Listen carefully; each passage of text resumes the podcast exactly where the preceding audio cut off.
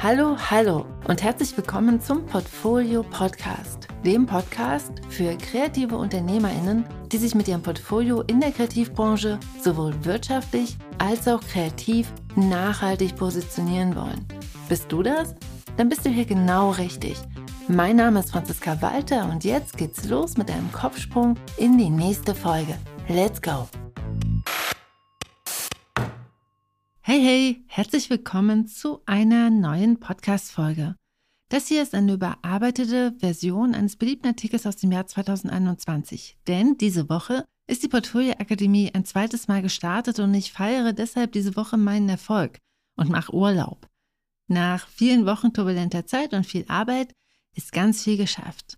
Deshalb gibt es erst nächste Woche wieder einen ganz brandneuen Podcast, versprochen.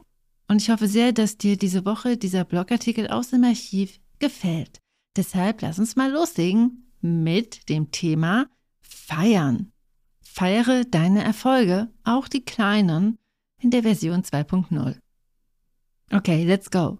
Ich out mich heute mal. Hallo, ich bin Franziska und ich bin ein Arbeitstier. Ich arbeite viel und ständig, habe täglich lange To-Do-Listen und wenn das eine große Projekt abgeschlossen ist, dann läuft das nächste meistens auch schon an. Gern nochmal ohne Pause. Der Grund dafür? Ich habe auf meinem Weg gelernt, dass ich mit vielen kleinen Schritten große Dinge erreichen kann. Und es motiviert mich. Und ja, ich möchte etwas in der Welt bewirken und zum Positiven verändern. Ich bin meinem inneren Arbeitsziel deshalb dankbar, weil es mir hilft, dran zu bleiben. Allerdings braucht es langfristig eben neben dem Arbeitstier auch noch etwas anderes, damit mir auf Dauer nicht die Puste ausgeht. Denn das Arbeitstier braucht einen Teampartner. Das Feiertier. Das Feiertier lädt ein, jeden noch so kleinen Erfolg zu feiern und zu zelebrieren und anzuerkennen. Damit richtet sich der Fokus auf das Gute, auf das, was schon da ist und auf das, was funktioniert. Und das kann somit wachsen und kann mehr werden.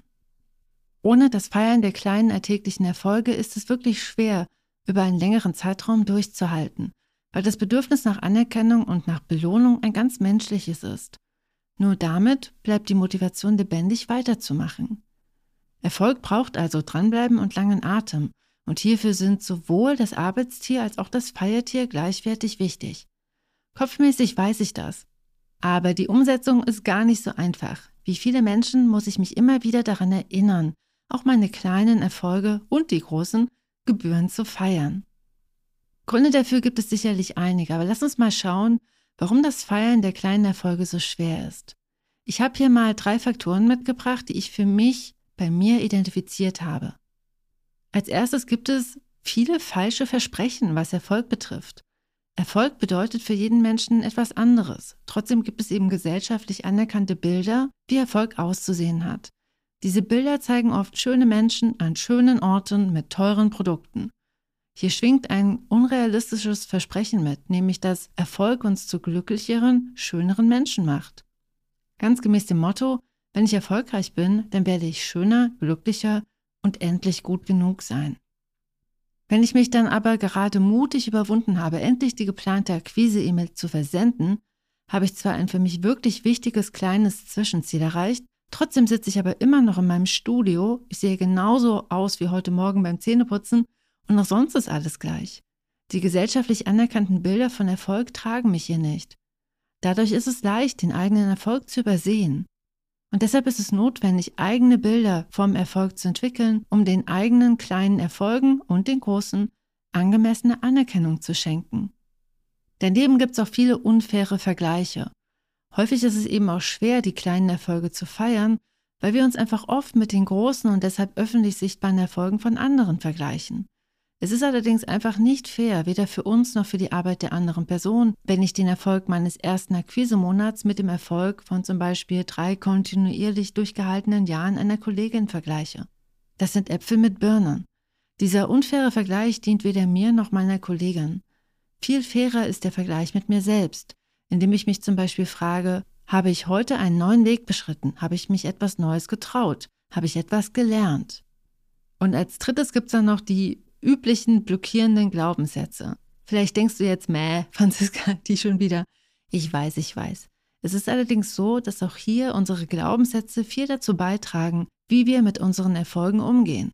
Wenn nach jedem Erfolg eine Stimme im Kopf sagt, dass das schon wieder nicht reicht, können wir uns noch so anstrengen. Es wird sich nie wie ein Erfolg anfühlen. Hier gilt das Gleiche wie mit allen Glaubenssätzen. Ehrlich hinschauen hilft. Die Stimme will nur beschützen. Das macht sie nicht unbedingt netter, aber sie will am Ende wirklich nur beschützen.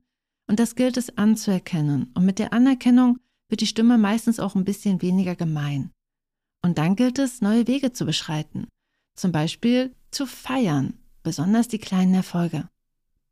Was kannst du heute tun, um dich mehr zu feiern? Um das herauszufinden, möchte ich dir heute vier Strategien vorstellen, die dir helfen, das Feiertier in dir zum Vorschein kommen zu lassen. Lass uns mal beginnen mit Strategie Nummer eins. Und die kommt mit einer Frage daher. Die Frage ist, was bedeutet Erfolg für dich? Überlege, was Erfolg ganz persönlich für dich bedeutet. Reflektiere, was dir in deinem Leben wichtig ist und wie sich das erfolgreiche Umsetzen dieser Dinge in deinem Leben darstellt. Auf diese Weise sorgst du dafür, dass du deine persönlichen Erfolge und Teilziele besser identifizieren, sehen und somit auch feiern kannst. Strategie Nummer zwei, schaff dir Feierroutinen. Finde Methoden und Tools, mit denen du auch die kleinsten Teilziele visualisieren und abhaken kannst. Die visuelle Repräsentation macht es leichter, auch die kleinen Teilerfolge zu verinnerlichen, insbesondere wenn du sie mit einer körperlichen Aktivität verbinden kannst. Durchstreichen, abhaken, Victory Dance, das Feiertier tanzt mit dir mit. Strategie Nummer drei: Plane das Feiern mit ein. Auch das Feiern darf auf deiner To-Do-Liste nicht fehlen. Es ist ein wichtiger Bestandteil deines Berufsalltags. Und Strategie Nummer vier: Erlaube dir, nicht perfekt zu sein. Progress, not perfection. Erlaube dir, dich auch zu feiern, wenn du nur einen Teil deiner To-Do-Liste geschafft hast. Damit bist du nicht allein. Fokussiere dich auf die dringendsten oder wichtigsten Dinge. Die Dinge, die weder dringend noch wichtig sind, erledigen sich ganz oft sogar von alleine.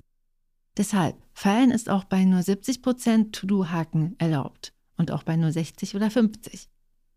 Ich selbst feiere meinen Erfolg wahrscheinlich gerade in der Sauna oder im Wald oder am Lagerfeuer oder mit Pfifferlingspizza. Wie feierst du denn deine Erfolge? Hast du bestimmte Rituale, mit denen du dich belohnst? Teile deine Erfolgsstrategien sehr gern hier im Podcast oder auf Instagram Lass uns gemeinsam mehr feiern. Feiern gibt's viel zu wenig auf der Welt. Und damit wünsche ich dir viel Spaß beim Feiern und wir sehen und hören uns nächste Woche. Bis dahin. Tschüss.